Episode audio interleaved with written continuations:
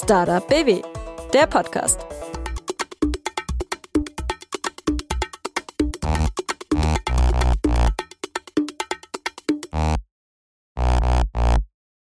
Hi, ich bin Dorothee und ihr hört den Podcast der Landeskampagne Startup BW 100 gute Gründe zum Gründen. In jeder Folge stellen wir euch einen Gründer oder eine Gründerin aus Baden-Württemberg vor und zeigen, welcher Weg zum Erfolg führen kann, warum auch Umwege auf dein Ziel haben und warum The Land auch Startup Land ist. Im Fokus stehen immer die Gründer und Gründerinnen selbst. Ich möchte wissen, was treibt sie an? Wovon träumen sie und welche Ängste müssen sie aus dem Weg räumen? Dabei interessiert mich auch, was sie und ihr Startup so einzigartig macht ob Gründen der Inbegriff von Selbstverwirklichung ist und wie Sie mit Ihrem Unternehmen die Zukunft gestalten und besser machen wollen, gerade auch in Ihrer Region und für Baden-Württemberg. Hey ihr Lieben und willkommen zur neuen Folge. Seid mal ehrlich, wie viele Visitenkarten vergammeln bei euch im Büro oder zu Hause, die ihr nie wieder angeschaut habt? Wenn ihr den Kontakt dann doch braucht, wird einfach gegoogelt. Ganz abgesehen davon, dass dafür Unmengen von Papier draufgehen. Das ist knapp, wie wir alle wissen. Anna Lörzer und Raji Sahi schaffen die Papierkarte ab. Sie haben seit 2020 ihr Unternehmen Lemon Tubs aufgebaut und leisten mit ihren digitalen und wer mag auch haptischen Karten aus Holz oder Metall nicht nur einen wichtigen Beitrag zur Nachhaltigkeit, sondern geben Nutzern und Nutzerinnen auch die Möglichkeit, ein personalisiertes Profil anzulegen und dort alles zu teilen, was für sie wichtig ist und darauf dann auf Smartphone oder Rechner immer Zugriff zu haben. Anna ist heute im Studio. Wir reden über alte Gewohnheiten und wie man ihnen zu Leibe rückt, über den Verlauf einer Finanzierungsrunde im Detail und die Entwicklung der Preisgestaltung ihrer Produkte. Viel Freude beim Zuhören. Hallo Anna, wie schön, dass du da bist. Und heute zwar sogar mit äh, angeschlagener Stimme, beziehungsweise so einer Knarzstimme, weil du das Wochenende in Barcelona verbracht hast. Freue mich sehr, dass du es trotzdem hierher geschafft hast. Ja, danke für die Einladung, Dorothee. Sehr gerne. Wir ähm, steigen gleich mit einer Frage ein zum Thema Papierverschwendung. Weißt du, wie viele, wie viel Papier für Visitenkarten draufgeht? Genau, also wir haben eine Statistik aus den USA, dass dort äh, jährlich 10 Milliarden Visitenkarten gedruckt werden. Ähm, da kann man ja ungefähr auch abschätzen, wie viele es in Europa sein könnten. Ähm, genau, das Ding ist halt, dass nicht nur Papiervisitenkarten gedruckt werden, sondern auch jede Menge Flyer oder Broschüren, die man eben auf Messen ausgibt. Das heißt, die Papierverschwendung äh, ist eben nicht nur die Visitenkarte. Genau, also das heißt, ihr produziert digitale Visitenkarten beziehungsweise entwickelt die. Mhm. Und das soll die Zukunft sein. Was sind genau die Vorteile, die ihr mit auf den Markt bringt? Genau, also wie du schon erwähnt hast, kann man quasi bei uns ein digitales Profil teilen und auf dem hat man nicht nur seine Kontaktinformationen, sondern auch alle anderen relevanten Informationen. Man will ja nicht nur den Kontakt vom anderen haben, man möchte auch wissen, wer ist die Person nochmal, was macht die Person. Deswegen kann man eben auch eine Infobroschüre mit anhängen. Die muss man auch nicht mehr mit Papier ausgeben. Und man kann auch zum Beispiel direkt sein LinkedIn verknüpfen, sich direkt adden. Man kann Link zur Terminvereinbarung verlinken und man kann auch den Kontakt des Gegenübers aufnehmen, weil oft verliert man die ja auch irgendwie und das ist ja gerade das wertvoll, dass man eben auch den Gegenüber dann danach wieder kontaktieren kann und weiß, was habe ich mit dem gesprochen.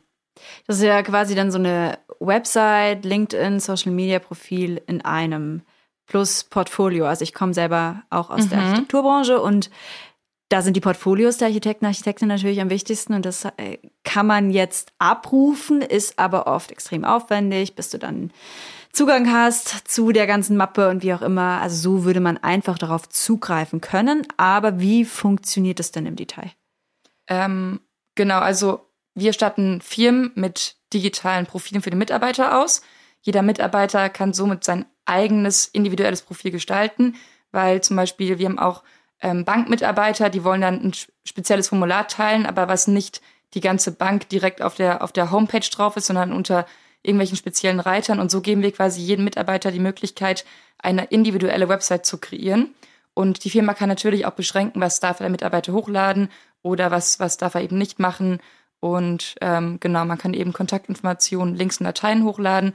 Und dieses Profil kann man dann über eine smarte NFC-Karte teilen oder per QR-Code mit einem anderen Smartphone. Wie NFC funktioniert, darfst du gleich nochmal erklären.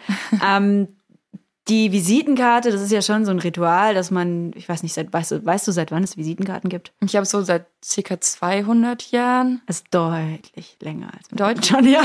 Sehr lang. Also es, es hat sich halt so entwickelt. Am Anfang waren es irgendwie nur so Namenskarten und dann hat man eben Kontaktinformationen drauf gemacht. Also es hat sich entwickelt über die Jahre. Und was verbindet man so damit? Das ist ja so die persönliche Vorstellung, das ist auch die Vorstellung meines Unternehmens. Das ist ja auch so eine Höflichkeitsfloskel. Mhm. Du hast im Vorgespräch gesagt, das ist gerade bei den Vertrieblern natürlich sehr, sehr beliebt. Den nimmst du aber ganz schön viel weg jetzt. Wieso, äh, wieso nehme ich den viel weg? Also sie kriegen eine neue Möglichkeit, ähm, ein spannendes Gespräch zu eröffnen, indem sie einfach auf eine interessantere Art und Weise Information, äh, ihre Informationen teilen können. Aber vielleicht ist bei der haptischen Übergabe von so einer Karte irgendwas dabei, was so einen Kontakt herstellt. Ich weiß es nicht. Ich glaube, es kommt darauf an, einfach einen Icebreaker hinzubekommen, gerade im Vertrieb. Und das kannst du über verschiedene Arten und Weisen schaffen. Also wir hatten auch Kunden, die dann quasi die Lemon Taps Karte rausgeholt haben und dann haben sich direkt da zehn Leute um sie herum beim Messestand versammelt, weil die es so cool fanden, dass eben quasi kontaktlos ein Profil aufploppt und dass, dass da alle Informationen drauf sind. Und ähm, genau, vielleicht bei der, beim, bei der traditionellen Karte hat man irgendwie eine schöne Karte gehabt und deswegen einen Icebreaker herstellen können. Und diese Lemon Taps Karte, das, die du gerade erwähnt hast, das, dies, das ist diese haptische Karte, die entweder aus Holz ist oder mhm. aus Metall. Ne? Metall oder aus recyceltem Kunststoff. Die braucht man aber nicht unbedingt. Eigentlich reicht auch ein NFC-Code mhm. oder ein QR-Code. QR-Code, genau. Und ähm, genau, wie würde das dann funktionieren? Ich habe den dann bei mir auf dem Handy und würde dem anderen dann mein Handy hinhalten und er würde das abscannen und hätte dann dieses Profil Genau, bei, bei, uns, bei uns kann man quasi, wenn man rein digital die Karte oder das Profil verwenden möchte, kann man sich so einen Sperrbildschirm erstellen, sein eigenes Bild hochladen, dann ist da ein QR-Code drauf und diesen QR-Code kann man dann mit dem Gegenüber teilen. Ähm, oder eben über diese NFC-Karte, die man auch mit Logo etc. bedrucken kann. Wir wollen auch nicht ganz weggehen ähm, zur rein digitalen Lösung, weil es eben immer noch wichtig oder für viele Unternehmen wichtig ist, noch was vorzeigen zu können und diese Karte auch individualisieren zu können. Ähm, genau, das ist auch so eines der Learnings, die wir gemacht haben, dass eben noch jetzt aktuell sind wir so einer Transition von haptisch zu digital und da ist ganz cool, noch so eine Übergangslösung zu haben, dass man nur noch eine Karte hat und was vorzeigen kann, aber trotzdem noch dieses Digitale im Hintergrund hat und noch die ganzen Vorteile, die das digitale Profil mit sich bringen. Und diese eine Karte funktioniert dann über NFC? Also man, da ist ein QR-Code drauf und ein NFC-Chip in der Karte verbaut und NFC funktioniert so, dass man quasi die Karte gegen das Handy hält und wie bei Apple Pay ähm, kann man ja quasi auch kontaktlos Informationen übertragen. So kann man dann mit dieser Karte kontaktlos das Profil übertragen und das öffnet sich dann im Browser. Wie das wollte ich bezahlen? Also wenn ich mein mhm. Handy dann herhalte. Genau. Jetzt hast du gesagt, okay, Papier einsparen und trotzdem habe ich den komplett gleichen ähm, Erfolg damit.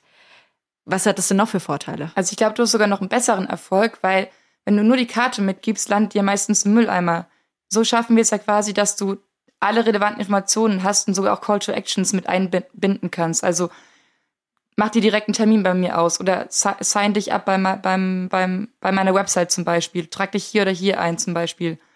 Und dafür muss ich aber dieses Profil selbst gestalten. Das hast du vorher gesagt, dass es dann die Möglichkeit gibt, mein Profil irgendwo anzulegen. Mhm. Da kriege ich dann Zugang wahrscheinlich. Genau. Oder für meine Mitarbeitenden mhm. oder wem auch immer, der das eben nutzt. Ja. Und kann dann zu und abschalten, was ich davon anzeigen möchte. Genau, also man kann quasi entweder bei einem Admin kann man alle Profile erstellen und dann kann quasi oder mehrere Admins können alle Informationen vorerstellen oder man kann eben sagen, hey, die einzelnen Mitarbeiter sollen sich die Informationen selbst hochladen können oder man kann es auch gemischt machen. Da haben wir eine ganz ja anpassbare Plattform. Wenn du jetzt vorhin gesagt hast, noch werden diese haptischen Karten ganz gern genutzt, meinst du, der Trend davon geht ganz weg? Das ist wirklich nur ein Zwischenschritt? Ja, also wir haben immer mehr Kunden, die sagen, hey, ich brauche doch gar keine Karte mehr. Wie soll ich die mitschleppen? Ich vergesse die ganz oft. Ähm, ich finde es am praktischsten, einfach ganz digital zu haben. Und mir persönlich geht es auch so, dass ich meistens einfach nur mein Handy dabei habe und das ist einfach viel mhm. einfacher, den QR-Code ähm, zu zeigen. Klingt total simpel. Wieso habe ich letztens 250 Visitenkarten gedruckt? Ja. Ja. Nein, ich fand sie, ich fand sie irgendwie schön. Ich glaube, das war das, was mich gereizt hat. Ich habe die dann in so einem blauen Papier gedruckt, weil das so meine Corporate-Farbe ist. Und irgendwie wollte ich dieses Ding in der Hand haben. Jetzt, wenn ich eure Karten nutze, wie viel Gestaltungsmöglichkeit habe ich denn da? Also es kommt aufs Material drauf an. Die Metallkarte kann man, kann man lasern. Also es ist quasi eine schwarzmatte Metallkarte und die kann man lasern, aber mit, also mit deinem eigenen Design. Ähm, bei der Holzkarte, die kannst du auch bedrucken im Vierfarbendruck, genauso die Plastikkarte, auch randlos etc. Und bei größeren Mengen, also sagen wir mal ab 50 oder 100 Karten, kann man auch, hat man noch mehr Gestaltungsmöglichkeiten. Zum Beispiel könnte man auch auf die Metallkarte farbig drucken oder könnte sagen, man hätte gern irgendwie ein äh, Gold noch als Veredelung mit dabei. Also da gibt's dann schon auch viele Gestaltungsmöglichkeiten. Ja, ich glaube, viele Visitenkarten äh, sind schon recht fancy und spiegeln so die Persönlichkeit des Inhabers wider. Ja. Manche sind halt auch super langweilig und da ist es wahrscheinlich ein sehr großer Mehrwert, wenn man dann noch so ein schönes Profil hinterlegt hat. Aber wenn man sich eben die Gedanken macht und da so ein ganz besonderes Stückchen ausgeben möchte, kann ich mir schon vorstellen, dass man da vielleicht ähm, ein bisschen Schmerzen bekommt, wenn man das Ganze aufgeben muss. Also wir haben ja auch zum Beispiel, ich, ich habe auch mit vielen Designern gesprochen und ich kenne das Problem, aber trotzdem finden viele Designer unsere Lösung cool, auch weil es andere Materialien sind. Wer hat davor eine Metallkarte gehabt oder eine Holzkarte? Das stimmt, Das ist ja auch was Hochwertigeres als einfach nur eine Papierkarte. Und es ist nachhaltig, es spart CO2, es spart Unmengen von Papiertonnen, wie wir es vorhin gehört haben. Also eigentlich nur Vorteile. Ja. Die Idee Gleich, ist, ich verstehe aber auch die Bedenken und ja, ähm, die sind aber in dem, in dem Aber man- Kontext denk- ein bisschen lächerlich, muss ich jetzt ehrlich Ja. sagen, wenn ich jetzt so drüber aber es nachdenke. ist, ist eine Umstellung. Du, hast, du hast früher eine Karte ausgegeben, jetzt zeigst du noch die Karte. Also man muss auch, auch, also auch bei Firmen, die manchmal die Angst, hey, wie bringe ich es meinen Mitarbeitern bei? Aber ich habe es bei jeder Veränderung, gibt's immer so Innovatoren, die eben als erstes sagen, hey, ich find's cool, ich weiß direkt, wie ich es benutze. Und dann gibt's Leute, die halt aus der Tradition, ähm, aus dem Habit herauskommen müssen. Und ich denke, man muss es einfach ausprobieren und dann ähm, genau einfach mal anfangen. Und es läuft ja schon ganz gut. Wie viele aktive Nutzer habt ihr gerade? Ähm, Es sind über Nutzerinnen? 5000 aktive Nutzer, ja, das ist genau. schon viel. Business-Nutzer weltweit, aber hauptsächlich in Deutschland. Ihr habt äh, vor zwei Jahren gegründet. Also wir haben vor einem Jahr gegründet. Ein, aber die Idee ist zwei Jahre alt, ne? Die Idee ist circa zwei Jahre alt, genau. Und geboren damals in Barcelona. Ja. Deshalb war es jetzt wahrscheinlich auch wieder da, weil du noch Kontakte hast. Genau. Und die Kratzestimme dir dort geholt hast. Warum Barcelona und was, was sind deine Beziehungen dorthin? Genau, also man muss eigentlich ganz am Anfang anfangen. Wir haben schon mal gegründet, als wir Studenten waren. Wir haben beide am KIT studiert und hatten damals eine ganz andere Idee, kamen so mit, kamen so mit dem Gründen ins Kontakt, ähm, haben die Idee dann anderthalb Jahre verfolgt und dann auch aufgegeben und ähm, dachten uns, so was machen wir jetzt? Wir waren noch Studenten, aber wir hatten immer noch einen Drang, noch was Neues zu machen, noch was Neues zu lernen, haben dann gesehen, dass unser damaliger Konkurrent ähm, aus Spanien, der mit 45 Millionen Euro gefundet war, dass der gerade versucht, von Spanien nach Deutschland zu expandieren. Weil wir kannten den Markt ja perfekt und Das war das Unternehmen für Airbnb, für, nee, was war's? für, W- WGs, für WGs und genau, Mitwohnersuche, ja. genau. Wir hatten so die Vision, hey, wird immer Schwierigkeiten, den richtigen Mitwohner zu finden, die richtige Wohnung, auch im Auslandssemester. Und wir haben uns so einen Prozess vorgestellt, wie bei Airbnb, der auf der ganzen Welt eben gleich funktioniert. Und das haben wir halt verfolgt. Es war schwierig, Traction auf die Plattform zu bekommen, war noch super unerfahren. Ähm, genau, haben uns einfach dann dagegen entschieden. Aber wie gesagt, ein Konkurrent in Spanien hatte 45 Millionen Euro Funding und ähm, genau hatten eben schon den Kernmarkt Spanien, sind nach Deutschland expandiert und da dachten wir, hey, da können wir unterstützen, weil wir kennen den deutschen Markt super. Da habt ihr euch einfach angeboten. Ja. Also ihr hattet Also irgendwie Bock auf Barcelona und habt gesagt, ja, also warum nicht direkt dort Also nein, wir, wir dachten, so was können wir machen mit unserem Wissen, was wir jetzt aufgebaut haben die letzten Jahre. Und dann haben wir so geschaut, haben wir so Richtung Coworking Space geschaut, haben bei unserem Konkurrenten eben auf der Webseite geschaut, haben gesehen, hey, die suchen gerade einen Country Manager, weil wir wollten, wir wollten nicht angestellt sein, wir dachten so, wir wollen immer noch flexibel sein, deswegen haben wir den quasi so eine waren dann quasi selbstständige Berater. Wir hatten noch so unsere GBR vom ersten Startup und haben dann so selbstständige Beratung ange äh, äh, angeboten. Aber das hieß, dass ihr wolltet jetzt erstmal nichts Neues gründen. Ihr habt gesehen, die erste Idee ist vielleicht nicht gefloppt, aber hat halt noch nicht, ist nicht so richtig gestartet. Ja. Und mit dem Wissen erstmal was anderes machen. Aber dabei blieb es jetzt nicht. Genau. Das haben wir dann, dann waren wir in Barcelona, haben das dann sechs Monate lang gemacht, aber nebenbei auch noch studiert. Und dann kam Covid und dann haben die die Expansion gestoppt in, in die anderen Länder, ähm, weil man eben nicht mehr umgezogen ist. Und dann haben wir gesagt, hey, wir haben jetzt wieder Zeit, lass uns doch einfach wieder viele Ideen ausprobieren, weil wir waren eher mal so wissbegierig und wollten halt immer mehr lernen. Wir hatten schon so im Long Term hatten wir schon vor zu gründen, aber jetzt auch nicht zu dem Moment. Und dann haben, haben wir echt alle zwei Wochen irgendwie so einen neuen MVP rausgebracht, also einen neuen Prototypen. Wir haben dann zum Beispiel eine App gemacht, wollten wissen, wie, wie macht man ein Game, wie macht man eine Spiele-App. Einfach just Ähm, for fun. Just for fun, genau. Einfach auch, auch um zu lernen. Was ist dein Hintergrund? Du hast am KIT studiert. Genau, ich habe? Wirtschaftsingenieurwesen studiert im KIT und mein Mitgründer auch. Mhm. Genau, dann haben wir so eine Spiele-App in zwei Wochen gemacht. Das war die hieß dann Corona Granny. Die musste dann so Händen ausweichen und Klopapierrollen einsammeln. Fanden es ganz witzig während Covid, aber die App ist auch nie in den App Store gekommen, weil man durfte die nicht Corona Granny nennen, man durfte nichts mit Covid sagen, aber war halt eine Erfahrung, halt zu sehen, wie macht man eine Spiele-App, wie ähm, launcht man die im App Store. Genau. Und da das ist ganz schön aufwendig, ja. Genau. Also es gibt dann eben auch so eine, gibt auch Tools, mit denen man quasi per No-Code diese Sachen machen kann. Das haben wir auch so gemacht. Wir können ja nicht perfekt programmieren, aber es gab dann eben so ein Tool, was wir entdeckt haben. Ähm, genau. Okay, dann habt ihr erstmal ähm, Spiele entwickelt, die Corona-Omi. Also es waren nur zwei Wochen, es waren echt kleine Projekte. Dann haben wir noch so ein ähm, Dropshipping-Ding in den USA mit, es hieß The Hack Hoodie, es waren auch zwei Wochen. Da konnte man sich quasi so äh, T-Shirts mit einer Umarmung hinten drauf senden. Äh, wir wollten so ein bisschen Facebook-Marketing und Dropshipping und so austesten. Einfach mal um zu gucken, wie es äh, funktioniert. Genau, und einfach auch, um no neue Sachen zu lernen. Wie, wie, setzt man, wie, wie setzt man so Prototypen auf in verschiedenen Bereichen? Woher bekommt man das? Dieses diese Lust daran, sich einfach nur auszuprobieren, ohne dass es irgendwie einen höheren Zweck verfolgt. Gut, der höhere Zweck ist, es kennenzulernen, klar, aber da steht jetzt null Vermarktung dahinter, steht null ähm, Gewinnbringung dahinter, sondern einfach nur für die persönliche Weiterentwicklung. Genau, weil wir denken so, je mehr man quasi lernt und je mehr man auch selbst ausprobiert, desto mehr Wissen hat man, das, dann kommt man auch auf ein höheres Level, auch wenn man dann mal richtig was gründen möchte. Ist das ein persönliches Ding, eine persönliche Leidenschaft oder ist es was, was ihr zum Beispiel im Studium gelernt habt? Im Studium lernt man eigentlich nichts zur Gründung. Es kam eher so persönlich.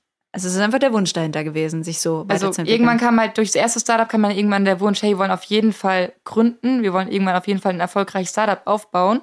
Aber wir wissen, wir waren noch nicht so weit und wir wissen, man muss einfach viel auch ausprobieren und viel kennenlernen. Das finde ich total beeindruckend. Das, da gehört Motivation dazu. Vor allem, das ist, hat ja dann auch mit Effizienz nichts zu tun, weil du halt einfach erstmal nur guckst, was passiert. Ja, wir haben echt versucht, halt immer so, weil wir beim ersten Startup haben wir halt mega lange gebraucht, um so erste Proofs zu sammeln. Und deswegen dachten wir so, lass doch einfach immer nur echt eine Zeitlimit setzen, zwei Wochen und schauen, was ergibt sich daraus. Ja, voll gut. Aber dann äh, kam ja schon recht bald die Idee für Lemon Tabs.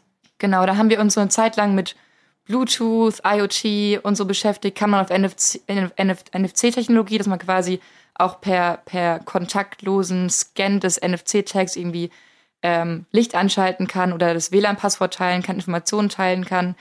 Ähm, und das fanden wir ganz cool. Und während unserer Zeit unseres ersten Startups kamen wir so auch in Kontakt mit der Businesswelt, haben erste Visitenkarten bek bekommen und fanden es halt damals schon ganz komisch, dass man im Jahr 2000, ich glaube es war 2020, ähm, noch Papier austauscht hm. und dass es da noch keine digitale Lösung für gibt. Wieso, wieso ist alles digital, nur diese Papierkarten nicht?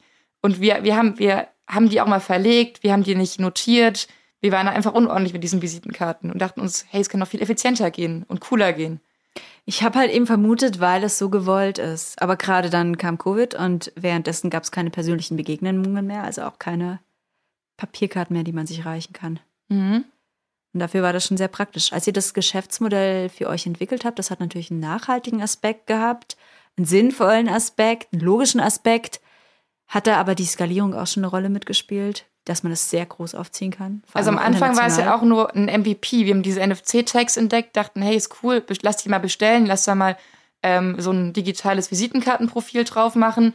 Und dann haben wir, was wir, wir haben, glaube ich, 100, 100 NFC-Chips bestellt. Oder das waren damals Sticker, die bestellt hatten ähm, ganz einfache bei WordPress haben wir so einen ganz einfachen Prototypen gemacht, der auch richtig buggy war. Es war echt schlecht. Und dann ähm, fanden das eigentlich alle ganz cool. Und dann auch so auf Instagram damals Videos gemacht, wie man diesen, man diesen Sticker quasi mit dem Handy berührt, das Profil sich öffnet.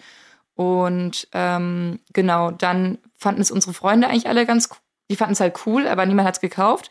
Aber wir wussten von unserem ersten Startup, dass jeder deine Idee cool findet und äh, mhm, dann am Ende aber doch, nur der, der kauft, ist interessant. Genau. Ja, genau. Und dann haben wir, dann haben wir so einfach Instagram-Ads aufgesetzt. Ähm, ich habe ihm 100 Euro ausgegeben und dann kamen halt schon direkt erste Käufe. Und wir haben es dann auch geschafft, ähm, irgendwie so ein paar Sticker in die USA zu versenden, ein paar nach Australien. Dann durch diese Instagram-Ads kam eine französische Designerin auf uns zu, die dann äh, unser Produkt quasi mal an ihre Klienten verkauft hat oder ähm, uns vorgestellt hat. Und dann lief das halt Was eigentlich. Was hat die damit vorgehabt? Es ist einfach nur, damit sie ihre eigene, ihr eigenes Profil teilen kann. Also wir hatten dann, zu dem Zeitpunkt haben wir dann auch schon die Karten angeboten. Ja. Also wir, das war dann, glaube ich, einen Monat später, als wir gemerkt haben, hey, die Leute finden eigentlich auch Karten ganz gut, die wollen es individualisieren, das ist sehr wichtig bei Visitenkarten. Und dann haben wir die Karten angeboten und dann ähm, wollte sie einfach ihren Kunden besser, eine bessere Möglichkeit geben, Visitenkarten herzustellen. Ja, okay. Also wir haben auch mehrere quasi Marketingagenturen oder Designer, die eben sagen, hey, ich möchte meinen Kunden das Beste, das Passendste für sie anbieten. Und wenn es zum Beispiel ein Kunde äh, irgendwie Digitalberatung verkauft, ist es irgendwie nach außen her ähm, besser, wenn die auch eine digitale Visitenkarten verwenden zum Beispiel. Damals, das hat alles noch in Barcelona jetzt stattgefunden, ne? Das war noch in Barcelona, genau. Und dann hat es euch aber doch zurückgezogen. Und ihr habt euch jetzt bewusst Stuttgart natürlich ausgesucht. genau. Aber warum eigentlich? Genau, haben wir unser, dann, also am Anfang dachten wir, wir sind eher so ein Einzelnutzer, dass quasi einzelne Leute die Karte kaufen. Irgendwann kam dann über ein Instagram-Video ähm, ja eine, eine Bank auf uns zu, hier in Deutschland, ähm, die dann auch Interesse an Lemon hatte. Genau, das war halt ein Bezirk von der Bank. Ähm, und dann dachten wir, hm, vielleicht sind wir auch für B2B ganz interessant. Und dann haben wir immer mehr quasi mehr, mehr Leute kennengelernt, mit mehr Unternehmen gesprochen, haben wir gemerkt, ja, eigentlich gibt's viel mehr Potenzial im B2B-Bereich und haben dann eben gesagt, Spanien gibt's nicht so, also gibt's schon auch Unternehmen, aber wir sprechen die Sprache ähm, Deutsch, wir, wir haben ein Netzwerk in Deutschland und da macht es am meisten Sinn eigentlich für uns, ähm, in den Süden von Deutschland zu kommen, wo wir die Sprache sprechen, wo wir auch ko leicht Kontakt zu Unternehmen bekommen, weil wir haben ja schon mal hier gegründet in Baden-Württemberg. Äh, wir hatten schon, wir kannten das Cyberforum, wir kannten die Innowerft, äh, wir kannten auch schon Investoren hier und dann war es für uns einfach einfach nach Deutschland zu kommen. Aber wir haben uns bewusst für Stuttgart entschieden, einfach auch wegen des Netzwerks und wegen dem BW Pre-Seed-Programm. Genau. Und dein Mitgründer Raji ist, glaube ich, von Stuttgart. Genau. Ne? Der, also, Raji kommt auch aus Stuttgart. also du bist wir, aus Karlsruhe oder zumindest hast du da studiert. Du genau, ich komme aus Landau in der Pfalz. aus Landau, genau. Also nicht Baden-Württemberg. Stimmt. Ähm, genau, aber wir haben dann gesagt, hey, wir wollen nach Baden-Württemberg gehen, auch wegen dem BW Pre-Seed-Programm, wegen Unternehmen in Baden-Württemberg, wegen Netzwerk. Und dann haben wir uns gedacht, hm, welche Stadt suchen wir jetzt aus? Wir waren schon in Karlsruhe, wollten eigentlich in eine größere Stadt gehen und Ratschi kommt auch aus Stuttgart. Da haben wir gesagt, hey, lass nach Stuttgart gehen. Und dann sind wir von Barcelona nach Stuttgart gezogen. Und habt ihr euch hier ein Büro gemietet oder wie ging es dann weiter? Genau, wir haben dann die, die BWCon kennengelernt ähm, und haben irgendwie gehört, dass die Räumlichkeiten haben. Und da war es eigentlich total entspannt. Wir haben mit den Videocall gehabt und haben gesagt, ja, ja, ihr könnt einfach die Räumlichkeit mitbenutzen. Ähm, die haben quasi so einen MTech Accelerator, heißt das, und da kann man auch kostenlos die Büroräume mitbenutzen. Genau, was natürlich auch sehr vorteilhaft ist. Wir sind bis heute noch in dem, in dem Büro. Genau. Und dann habt ihr euch schon um die ähm, rechtliche Sicherheit gekümmert. Datenschutz war ein großes Thema und die ISO-Zertifizierung. Genau. Also wir haben dann schnell gemerkt, also wir hatten ja am Anfang eigentlich gar keine Erfahrung im B2B-Bereich, haben dann gemerkt, hey, das Unternehmen möchte einen AVV-Vertrag haben. Die wollen, die, wir müssen als erstes mit dem Datenschutzbeauftragten sprechen, bevor wir mit, dem, mit der Sales-Abteilung sprechen äh, und den Vertrag quasi schließen können. Und dann mussten wir quasi alles umsetzen, um, um unser Produkt verkaufen zu können. Weil diese, wenn wir nicht datenschutzkonform sind, dann können wir unser Produkt nicht an Unternehmen verkaufen Das ist in dem. Thema total heikel, weil da viele sensible persönliche Daten auch mitgeliefert werden. Genau. Wie geht man sowas an? Also ich meine, Datenschutzgrundverordnungen kennt man. Das ist ganz schön übel, sich da durchzufuchsen. Ja, also es gibt ja viel auch Technisches oder auch Organisatorisches, wie man den Datenschutz umsetzt. Und wir haben das auch mehr so Learning by Doing gelernt. Also wir hatten einen ersten Unternehmenskunden, der dann gesagt, hey, ähm, unterschreibt den ähm, AVV-Vertrag. Dann hatten wir natürlich einen Anwalt, haben Was wir, ist der AVV-Vertrag? ähm, der, der regelt quasi, wie man, wie man äh, mit Daten umgeht. Okay. Genau. Und dann Datenschutzbestimmungen haben wir mit dem Anwalt aufgesetzt zusammen. Das haben wir eigentlich schon ganz am Anfang gemacht. Ähm, und dann halt jeder neue Kunde bringt noch auch nochmal neue Anforderungen mit rein. Oder sieht nochmal, hey, ihr braucht, bräuchte noch das oder das oder das. Und irgendwann haben wir gesagt, ähm, weil wir auch recht viel Zeit gerade mit den Datenschutzbeauftragten der Firmen verbringen, um quasi alle Anforderungen durchzugehen, auch zu schauen, dass wir das alles auch technisch umgesetzt haben. Und dann haben wir gesagt, dass wir jetzt äh, die ISO-Zertifizierung machen. Ähm, wenn man quasi die dann hat, dann weiß Unternehmen, hey, die sind wirklich datenschutzkonform. Da musst das du so wurde eine vom, Test durchführen, gell? Genau, also es eine läuft grad so- Mappe beantworten. es läuft gerade so ab, dass wir drei Monate eine Beratung bekommen von einem externen Unternehmen und die gehen mit uns quasi alles durch, was wir, was wir machen müssen. Und da wird es nicht nur Datenschutz, sondern auch so, wie organisiere ich mein Unternehmen, was, was für Dokumentation braucht ihr. Es hilft uns eigentlich auch als Startup, was mega unorganisiert ist, ein bisschen Struktur da reinzubringen. Und ähm, genau, dann nach den drei Monaten hat man nochmal eine externe Prüfung beim TÜV. Die dauert dann nochmal, glaube ich, eine Woche, kommt dann niemand vom TÜV bei uns im Büro vorbei. und schaut dann, ob wir auch alles datenschutzkonform machen. Also ob alles abgeschlossen ist, wie wir die Sachen im Server speichern, wer Zugriffsrechte hat. Also schaut sich wirklich alles ganz genau an. Wenn man dann wirklich diesen Test eine Woche durchlaufen hat, dann bekommt man diese, diese Zertifizierung auch. Das klingt nicht nur nach Aufwand, das klingt auch finanziell aufwendig. Das, ja. Also gerade diese ISO-Prüfung über drei Monate kostet ganz schön viel. Genau, muss ja dann die Berater bezahlen. Genau. Wir haben wöchentlich habe ich ein oder zwei Stunden Termine. Also mein Mitgründer macht das hauptsächlich mit, mit unserem ähm, Kollegen noch zusammen. Deswegen kann ich jetzt nicht die ganzen Details sagen, die weiß ich gar nicht genau, weil das nicht mein, mein Gebiet ist. Ja. Aber grundsätzlich kostet nicht nur das Geld, es kostet auch die ganze Entwicklung Geld. Und inzwischen habt ihr 1000 Kunden, hast du gesagt? 5000. 5000 Kunden, hoppala. Also 5000 Nutzer. Nutzer genau. und verschiedene Firmen darunter natürlich. Und ihr könnt euch bestimmt zu Teilen schon refinanzieren, aber für die Weiterentwicklung und fürs Wachstum reicht's noch nicht. Genau. Insofern muss da Geld her. Mhm. Ihr habt dann ähm, BW Protect beantragt. Während der Corona-Zeit ist das ähm, das Äquivalent zu Pre-Seed auch. Ja. Und das zusammen mit einem Investor. Bekommen. Genau. Das war aber noch gar nicht das erste Geld, das ihr eingesammelt habt. Das allererste, glaube ich, kam damals schon in Spanien, ne?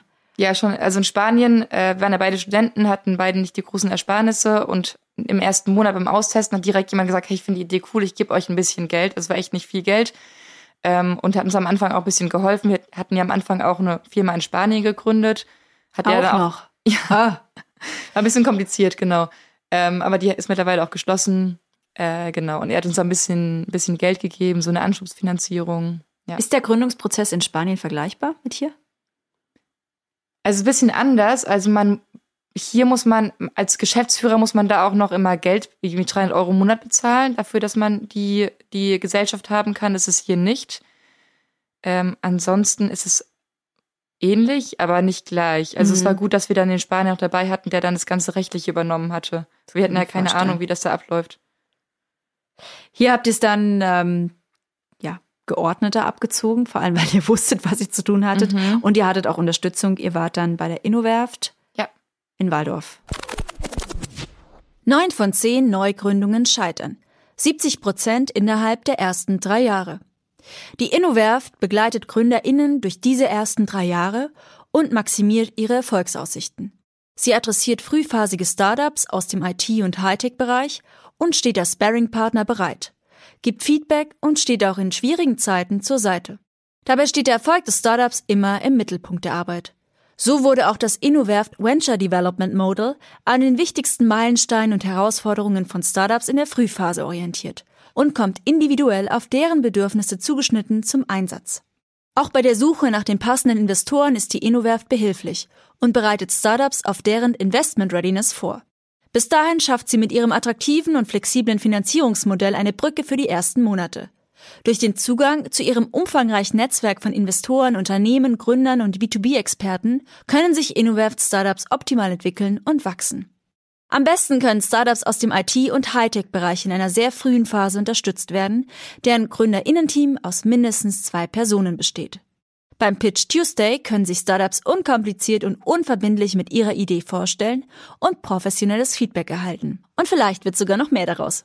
Weitere Infos findet ihr auf innoverf.com sowie auf LinkedIn und Instagram.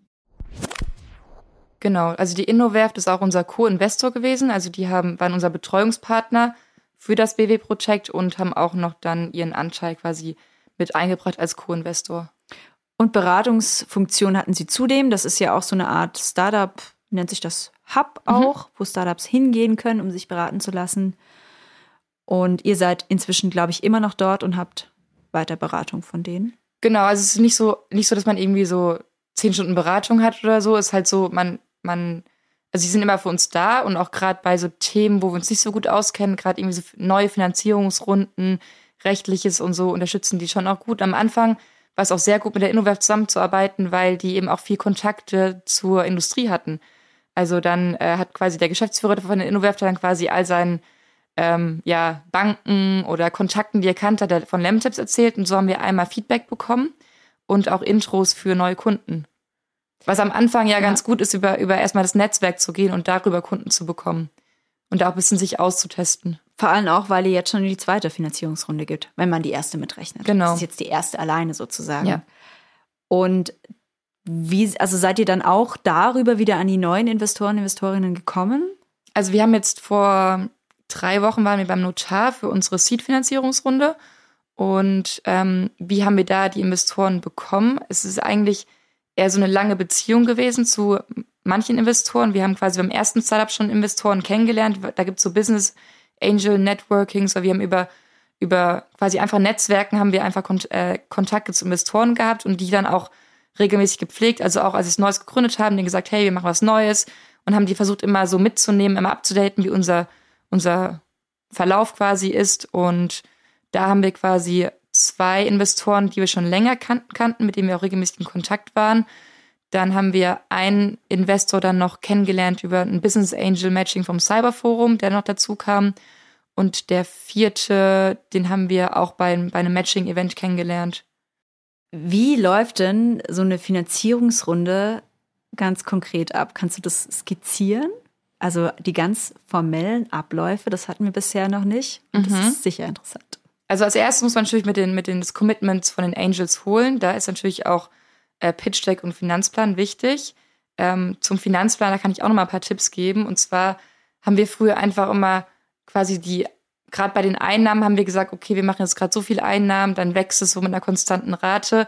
Aber man muss es dann schon echt näher begründen, muss echt genau sagen, woher kommen die Einkünfte genau? Wie ist der Funnel zum Beispiel auf der Webseite? Wie viele Free Trials generierst du? Wie viele ähm, konvertieren dazu dann zu, zu Pro-Nutzern und dann zu Firmenkunden zum Beispiel?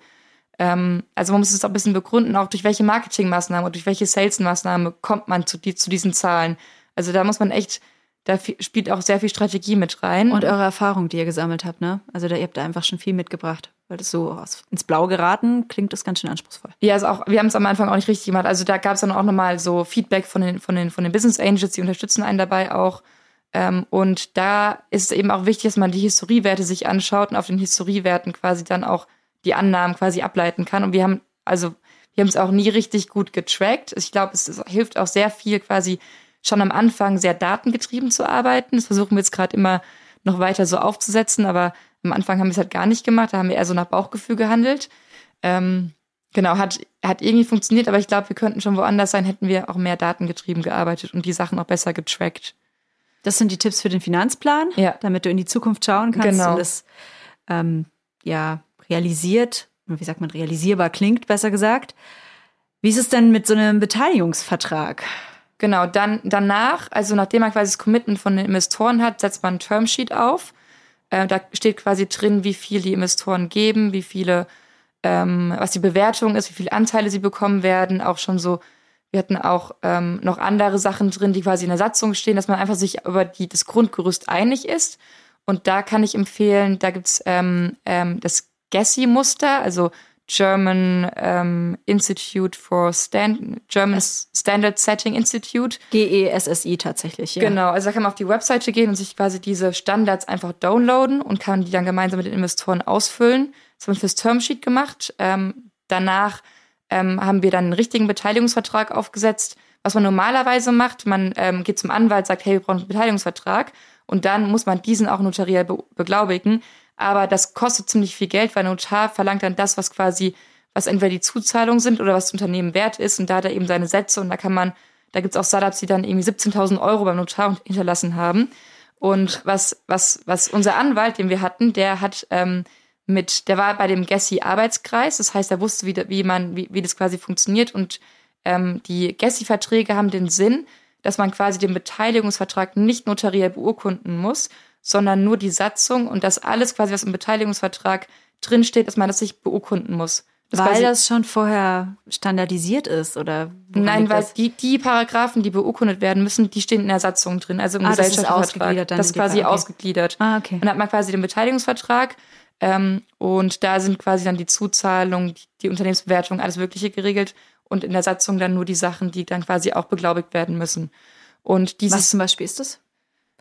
Ähm, Was muss keine Ahnung, werden? So die, die typischen Satzungsklauseln müssen beglaubigt werden. Also Vesting oder äh, Liquidation Preference, glaube ich. Ich bin auch ein bisschen verwirrt, weil, weil, das immer, weil wir beide Verträge parallel gemacht haben. Deswegen weiß ich gar nicht genau, was genau in dem Beteiligungsvertrag steht und was genau in der Satzung. In der Satzung, steht. aber okay. der Beteiligungsvertrag war auf jeden Fall länger.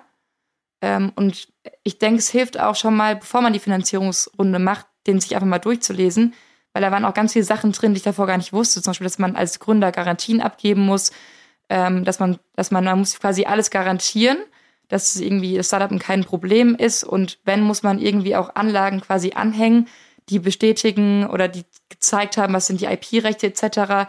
Und falls doch mal irgendwie einen Konflikt geben würde, dann müsste man als Gründer auch persönlich haften.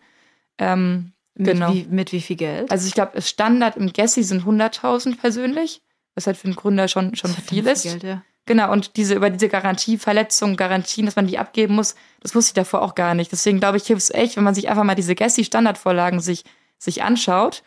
Ähm, genau, dann weiß man einfach schon, wie, wie das aufgebaut ist. Und das man ist in jedem Beteiligungsvertrag wahrscheinlich so, ne? genau. Dass, die, dass da eine persönliche Haftung dabei ist. Ich meine, 80 Prozent der Startups scheitern. Also es ist nicht, wenn man scheitert, sondern es ist eher diese Haftung, wenn irgendwas Wenn man, wenn man die verletzt. wenn man, die, wenn man diese Garantien verletzt. Okay. Man, man gibt quasi garant, man garantiert quasi gewisse Sachen, die vorgegeben sind. Wenn man die verletzt, dann muss man es bezahlen. Aber kann man die garantieren? ja, im Vertrag steht halt drin, dass, dass, du das, dass du das alles garantierst. Aber du garantierst deinen Erfolg zum Beispiel. Nee, er, Erfolg nicht. nicht. das nicht. Okay. Es sind eher so Sachen, so mir gehört die ganze IP. Oder, Ah, okay. oder solche Die Klauseln. Rechte. Die Rechte. Aber es kann ja immer okay. mal was sein, dass irgendwie doch jemand um die Ecke kommt, sagt, ah, das gehört mir oder was, was auch immer. Es Okay, ist nicht nur IP, ja, sondern auch okay. andere Sachen. Die kann man sich einfach mal durchlesen, die Klauseln davor, dass man halt Bescheid weiß, wie so ein Vertrag eigentlich auch aussieht. Genau. Und dann der Tipp ist eben mit dem Gessi-Muster das zu machen, den Beteiligungsvertrag davor quasi mit den, mit den Investoren einfach per DocuSign zu unterschreiben und dann nur beim Notar dann die äh, Satzung und die Kapitalerhöhung, den Beschluss quasi zu beglaubigen. Kapitalerhöhungsbeschluss. Was ist das? Genau, da steht einfach nur drin, dass, ähm, dass quasi wie viele neue Stammanteile vergeben werden an die Investoren und wie viel quasi wie viel Prozent jeder Investor trägt oder je, jeder Gesellschafter trägt. Also zum Beispiel, wir haben 25.000 Stammanteile als GmbH und dann hat mein Mitgründer x Anteile davon, ich habe x Anteile und beim, bei einer Finanzierungsrunde kommen quasi dann neue Stammanteile oben drauf. Also zum Beispiel, man hat am Okay. Anfang 25.000, dann kommen Investoren hinzu, dann hat man 30.000 Weil das Stammanteile. Und dann, Finanzielle Volumen natürlich auch wächst. genau. Hm. Das klingt alles kompliziert. Ja, deswegen ist gut, einfach mal sich die Verträge davor anzuschauen. Das kapiert man eigentlich auch recht schnell, aber dann weiß man so den Ablauf auch ja, das besser. ist ein guter Tipp. Aber das heißt, diese Finanzierungsrunde, die ist jetzt quasi abgeschlossen. Ihr seid da durch. also wir waren beim Notar, aber die mussten eben noch ins Handelsregister eingetragen werden. das ist jetzt der letzte Schritt. Genau, das, da sind wir nicht mehr von abhängig. Er muss dann auch eben nochmal die Zeit im Kopf haben, dass es eben auch noch braucht, bis es eingetragen ist. Genau. Gibt es dafür eine Frist?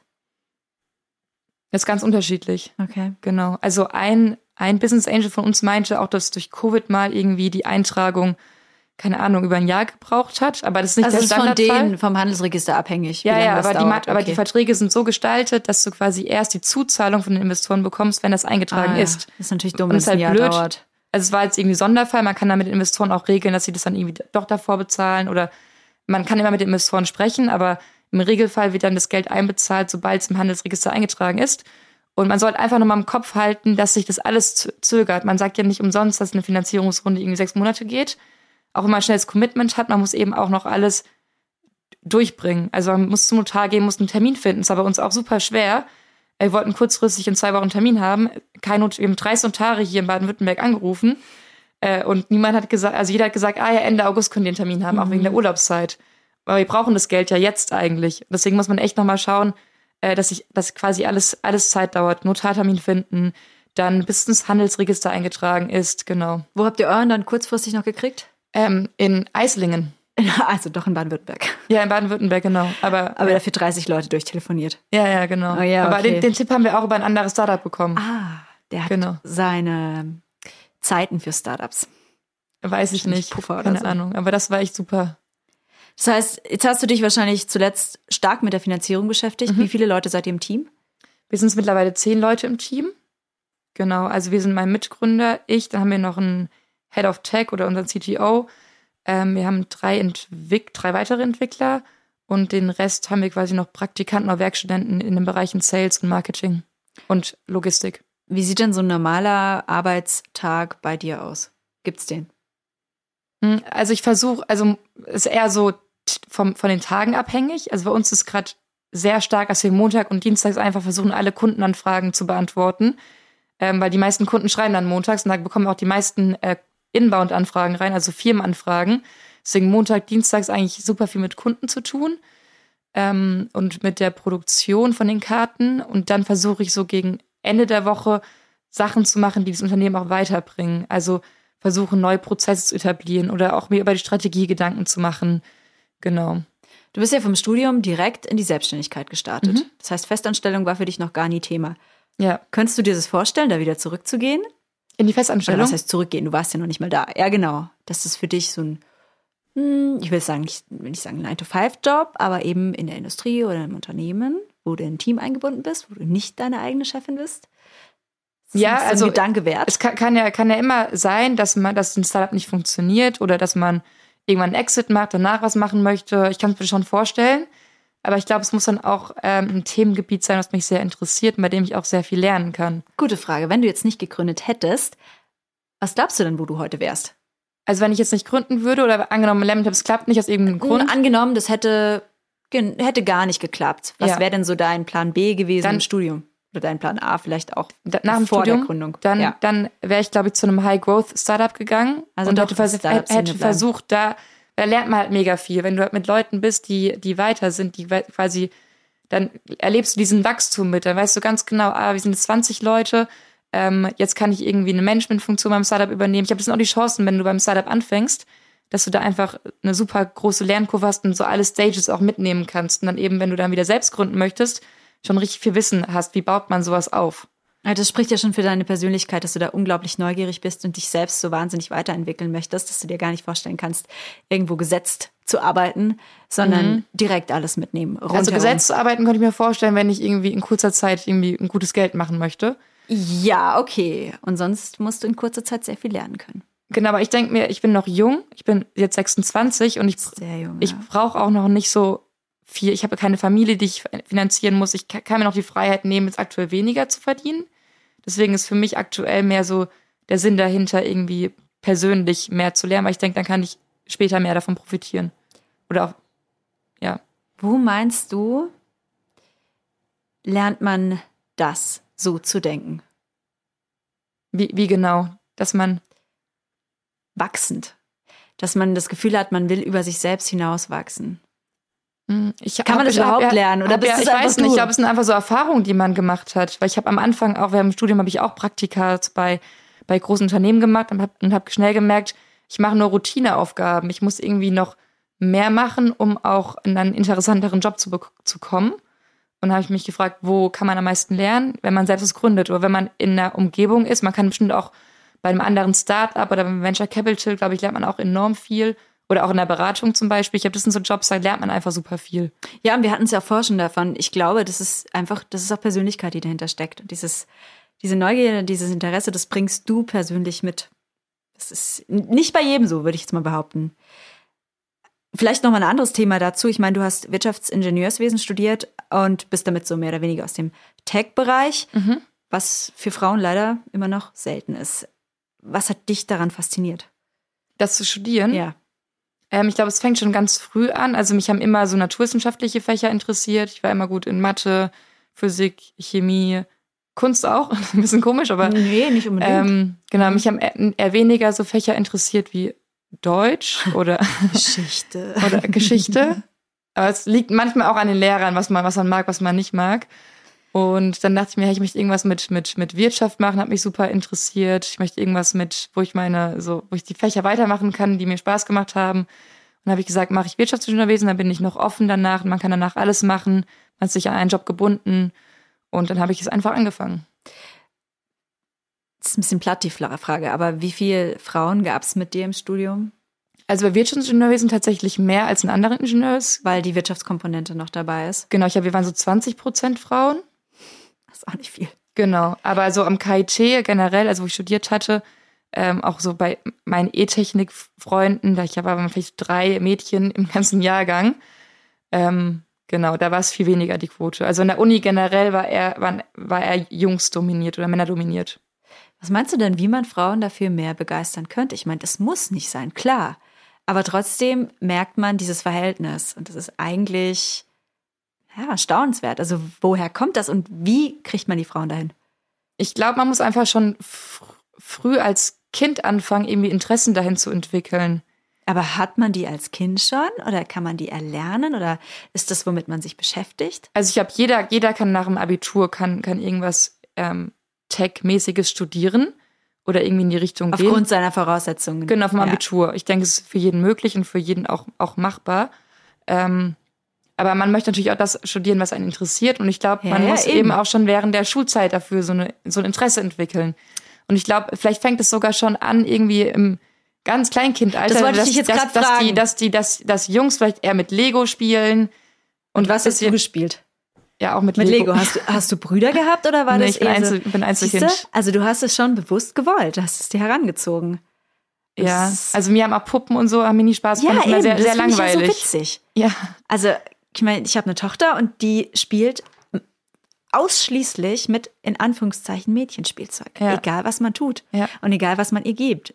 Das interessiert sie überhaupt nicht. Ist erstaunlich, oder? Ich war auch dass, so. dass es überhaupt Mädchenspielzeug und Jungsspielzeug gibt. Ja, das schon, aber sie würde sich auch gezielt das aussuchen, mhm. wenn es alles andere geben würde. Mhm. Und das ist so, das ist dann doch irgendwie, muss da ein genetischer Hintergrund sein, auch wenn ich das nicht manifestieren möchte.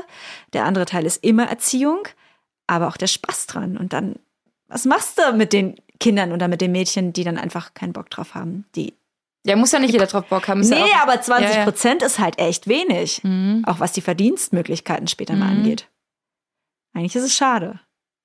Meinst du nicht, dass es dann schon ganz früh anfängt, dass man quasi das, dass Mädchen so und so und so erzogen werden? Ja, ich habe da auch mal noch mal ja, Buch, also Buch gelesen von von Sheryl Sandberg, der CEO von Facebook. Ja. Und die meinte auch so Mädchen mit beigebracht, dass sie weinen dürfen, Jungs zum Beispiel nicht. Also ja. so so gesellschaftliche Dinge, die uns irgendwie schon ganz früh eingeprägt werden. Vielleicht kommt es irgendwie auch daher, dass man damit mit Puppen eher spielt. Wobei ich auch, also ich kenne Familien, da werden die Kinder komplett genderneutral erzogen, um mhm. das jetzt mal so auszudrücken, mhm. aber auch bewusst mit einem pädagogischen Erziehungsgedanken. Und auch die Mädchen greifen ganz zielsicher immer als erstes zu den Barbies. Ja. Also die jetzt im ja, speziellen ja, Fall. Und das ja, ich ist weiß, schon, ich weiß es nicht, das keine ist so Ahnung. witzig. Ja. Es ist interessant, vielleicht kann man, ich bin da, wie gesagt, kein Experte drin. Ich denke eben nur, dass, dass mein mein Werdegang so ist, weil ich mich schon immer für die Sachen mehr interessiert Genau, das glaube ich halt auch. Da ist ein persönliches Interesse dahinter. Und wenn das nicht da ist, muss man das irgendwie wecken. Und das geht wahrscheinlich nur über so eine spielerische Herangehensweise in der Schule oder im Kindergarten so früh wie möglich. Oder ich habe auch viel Mindset. Viele, viele von meinen Freundinnen meinten so, ich kann kein Mathe zum Beispiel. Wo sie, wenn sie sich dann doch mal hingesetzt, also ich hatte eine Freundin, die war immer super schlecht Mathe, die hat nicht die negativen Zahlen verstanden, etc. und hat die sich beim Abitur hingesetzt und 14 Punkte Mathe gehabt. und jetzt macht sie Wirtschafts, jetzt studiert sie Wirtschaftsinformatik. Also sie hat sich einfach wow. mal ihr Mindset geändert und gesagt, hey, ich kann das, ich schaffe das, hat dann Erfolgsergebnis und jetzt macht sie auch was in, im Tech-Bereich. Ja, das ist interessant. Dass du dann aus diesen Gedanken rauskommst, ich kann das sowieso nicht, weil ich bin vielleicht ein Mädchen, aber das, man kann es nicht pauschal sagen, sowieso nicht. Ja, aber ja, die klar. 20 Prozent sagen halt relativ viel drüber aus und eigentlich ist das schade. Aber du hast dich da offensichtlich sehr wohl gefühlt. Ja. Wenn äh, Lemon Tubs jetzt mh, nicht das letzte Produkt ist, das du gründen, gegründet hast, es kann jetzt ähm, scheitern oder sehr erfolgreich werden, aber es muss ja nicht das letzte sein. Ihr könnt es zum Beispiel auch irgendwann total, total toll verkaufen. Was meinst du denn, was danach noch kommen könnte? Also wir haben jetzt eigentlich noch viele Pläne mit Lemon Chaps, auch in welche, äh, Schwer dass, zu sagen, ne? dass ich es in viele Richtungen noch entwickeln kann. Ähm, Gerade so die ganzen, also wir, wir sind ja so viel mit den Kunden in Kontakt, wir bekommen so viele Ideen, wie, was das Produkt eigentlich für, für ein Potenzial hat. Deswegen sehen wir jetzt erstmal uns in, der nächsten, in den nächsten Jahren ähm, mit Lemon Taps. Ähm, und danach glaube ich, dass ich auch durch Lemon Taps dann wieder wo ganz anders stehe und viel mehr Wissen habe. Das ist das Spannende, ne? Was nimmst Und- du dadurch dann mit? Und ja. dass ich dann, dass ich dann wahrscheinlich was ganz anderes machen würde, als ich es jetzt machen würde. okay, und was sind, äh, was sind die Lemon Tubs Ziele? Wir wollen quasi die größte Plattform fürs effiziente Netzwerken sein, weltweit. Und dazu kann eben vieles gehören. Also wie, wie kriegt man Warm-Intros oder wie kann man äh, den Kontakt einfach austauschen, wie kann man ja, Leute besser kennenlernen. Also kann, kann ganz, in ganz viele Richtungen gehen. Wir wollen einfach die größte Netzwerkplattform werden in, auf der Welt. Ja, vor allem international auch, ja. Genau. Und das ist ja auch simpel, weil das funktioniert ja auf jeder Sprache. Mhm. Aber wie genau die Plattform aussieht, welche Funktionen, es soll einfach den Kontakt austauschen und das Kennenlernen verbessern, effizient, effizienter effizient. und ökologisch nachhaltiger. Genau, nachhaltiger. Gab es in, den, äh, in der Gründung jetzt von Lemon Tubs, also davor gab es eine andere Gründung, aber jetzt bleiben wir mal bei der, mhm. gab es da so Momente, wo du gedacht hast, okay, das geht an der Stelle geht's so echt nicht weiter und vielleicht nochmal einen Gang zurück oder mal nach links oder rechts abbiegen, weil äh, geradeaus ist der Weg geradezu. Ja, es gibt immer diese, diese Momente und für uns war es halt sehr schwer während Covid, weil es da sehr wenig persönlicher Austausch war und dann wir nicht so viele auch Anfragen hatten. Ähm, da war es ab und zu sehr schwierig, dann damit weiterzumachen, weil wir wussten nicht, klappt es wirklich, ist die, ist die Nachfrage wirklich so hoch? Und natürlich hat man dann auch oft mal Gespräche mit Leuten, die sagen, oh, eure Idee ist voll scheiße, das braucht man nicht. Es gibt ja LinkedIn zum Beispiel. Aber ähm, das waren dann im Nachhinein auch oft, wir haben nicht mit den richtigen falschen Berater, Leuten, ne? Ja. nicht mit den richtigen Leuten gesprochen oder nicht mit der richtigen Zielgruppe, weil wir aktuell unsere Kunden, die finden, dass sie einen großen Nutzen haben, eben, dass sie auch die Kontaktinformationen übergeben können und nicht nur den LinkedIn-QR-Code austauschen können. Die sehen quasi LinkedIn auch als Ergänzung zu dem Lemon-Profil an und als eigenständige Lösung. Und wir hatten halt schon oft, oder man spricht immer oft mit Leuten, die sagen, hey, braucht doch niemand oder ähm, hat keine Zukunft. Es kommt immer oft. Aber ich glaube, man muss, muss, muss dann immer schauen, also man, ab und zu haben die Leute auch recht mit gewissen Sachen, ähm, aber man muss eben mit vielen Leuten sprechen und dann echt seine Zielgruppe auch herausfinden. Ja, und offensichtlich brauchen es ja jetzt doch schon ein paar Leute, weil 5000 ist jetzt auch nicht Ja, ganz also so wir wenig. bekommen jetzt auch super viele Anfragen von Firmen, weil eben dieser Nachhaltigkeitsgedanke, dieser digitale Gedanke, die Leute wollen weg von Papiervisitenkarten, also sind echt im, in dem richtigen Moment gerade drin. Ist halt auch so ein Vorzeigeding, ne? Also ich, ich beweise meine Corporate Social Responsibility Genau. meine ökologische Handlungsweise, indem ich da schon mal einspare und das auch nach außen kommunizieren kann. Und in dem Moment funktioniert das ja wirklich, weil man da was vorzeigen kann. Am besten noch aus Holz. Ja. Total. Ja. Was kosten eure Modelle aktuell? Genau, also wir haben ähm, verschiedene Modelle. Man kann sich quasi über den Shop einfach auch als Einzelperson eine Karte quasi designen über den Shop ähm, und die dann benutzen mit dem Basic-Prof- Basic-Profil. Da kosten die Karten zwischen 30 und 50 Euro, komplett individualisiert. Und die Software dahinter ist im Freemium-Modell kostenlos. Das ist die, Bas die Basic-Funktion, du hast das digitale Profil, aber hast dann halt keine Extras wie ähm, Analytics zum Beispiel oder auch Kontakte aufnehmen, verwalten, dieses ein Admin-Dashboard, um quasi auch die Profile fort anzulegen, genau. Und das kostet dann extra, wenn du das. Das kostet dann möchtest. extra und das ist dann auch ein Abo-Modell. Also da bezahlen dann Firmen, es kommt auf die Lizenzgröße drauf an, auf die extra Features, die die Firmen haben wollen, genau. Woher wisst ihr sowas? Wie man so Preise festlegt für solche? Äh, wussten, wus wussten wir gar nicht am Anfang. Wir haben ja am Anfang eigentlich nur gestartet mit dieser Einmalzahlung und haben da eben ausprobiert, was, was sind Leute bereit zu zahlen. Und ähm, haben dann aber auch gemerkt, eigentlich machen wir mehr als nur ein Hardware-Produkt zu verkaufen. Wir bauen eine Software dahinter. Da müssen wir die Software doch eigentlich auch bepreisen. Und da sehen wir auch unser Business Model. Und das ist auch, was wir den Investoren quasi pitchen. Und dann haben wir uns überlegt, wie kombinieren wir das, diese Einmalzahlung für Leute, die eben einfach nur eine Karte haben wollen, die da einfach nur eine kleine Firma sind, mit dem Abo-Modell und haben dann eben ähm, ja auch viel ausprobiert. Haben dann echt klar getrennt, hey, Basic ist kostenlos. Wir wollen, wir wollen viele Kunden haben, deswegen gibt es auch eine kostenlose Version mit dieser Karte oder auch, man kann sich auch komplett kostenlos ein Profil erstellen. Aber Unternehmen sind auch bereit für eine Lösung, die eben denen viel Zeit erspart, die Karten zu ändern, die Karten zu designen, etc. Da können wir auch ein jährliches Abo-Modell draus machen. Also einfach probiert, Stellschraube gedreht, geguckt, ob das noch gekauft wird, Mhm. Preise angepasst. Weil Also Konkurrenten gibt es ja in dem Moment so nicht, ne? Wo- bei denen man irgendwie spicken könnte.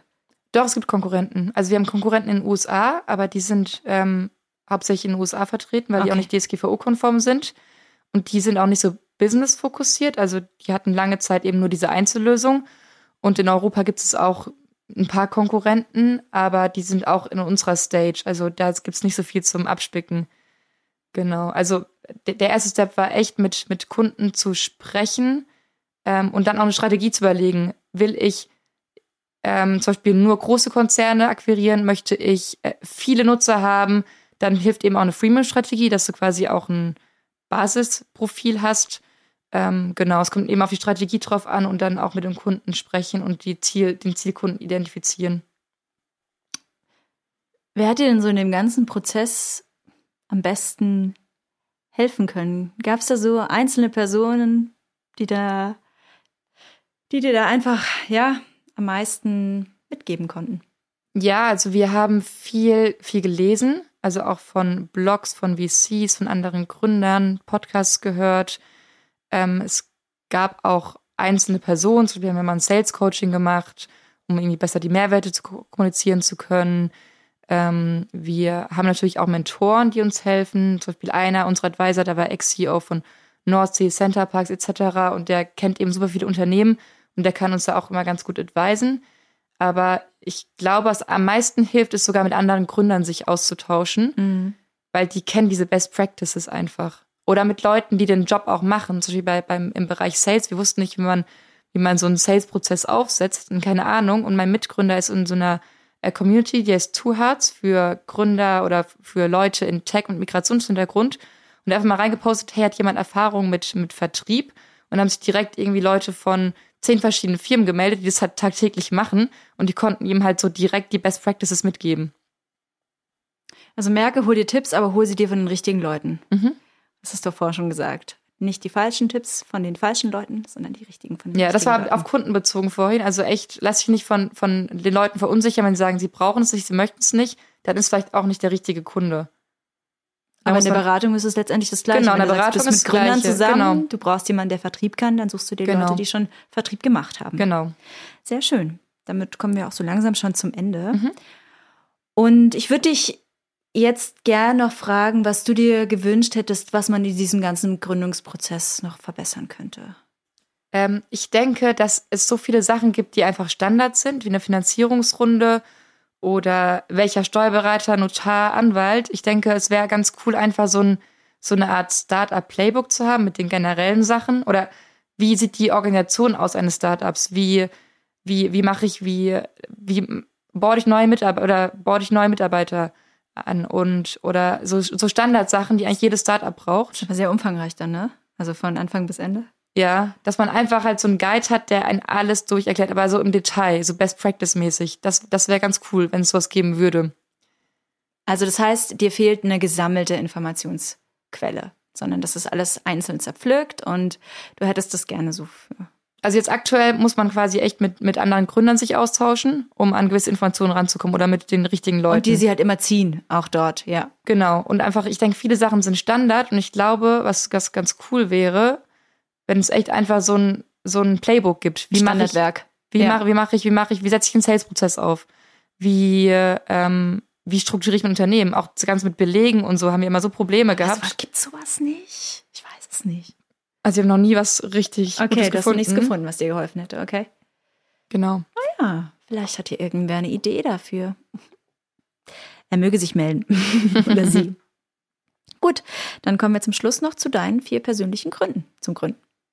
Genau, also du hast ja vorhin schon gehört, dass ich neugierig bin, dass ich lernen möchte. Oh, ich glaube, ja. das glaube ich schon. durchs Gründen kann man gut lernen. Ähm, dann mag ich keine Routine. Ich mag immer jeden Tag was Neues und ich mag Sachen selbst gestalten und schaffen. Ich glaube, glaub, das sind so Hauptgründe. Aber ich denke auch, wenn du ein Startup gründest, bist du auch in einem coolen Umfeld. Also mit inspirierenden Leuten. Man lernt richtig coole Mentoren kennen, andere Gründer cooles Team, auch unsere Kunden, die, mit denen haben wir auch so viel Spaß. Also man denkt irgendwie so Businesswelt, ah, so voll trocken. Aber unsere Kunden, die sind auch, sind wirklich auf unserer Wellenlänge meistens, also macht echt Spaß. Und ich glaube, man ist ja auch mal das Ergebnis von seinem Umfeld selbst. Und ich glaube, wenn du einfach im coolen Umfeld arbeitest, wo du auch die meiste Zeit verbringst, dass du dann auch insgesamt glücklicher bist oder ja. Umgib dich, um, ja. umgib dich mit den richtigen Leuten. Mhm. Nicht nur für Tipps, sondern auch für die Inspiration, ja. Genau. Ja, sehr schön. Vielen, vielen Dank, dass du da warst und deine Stimme, Halleluja, ist immer noch da. Und hört sich auch ganz gut an. Das Bombing hat ja? glaube ich. Super. Danke dir. Na, wie hat euch die Folge gefallen? Und welche Gründungsgeschichten kennt ihr oder habt ihr selber schon erlebt? Schreibt uns eine Mail an podcast.startupbw.de und folgt uns auf den Podcast-Plattformen eures Vertrauens.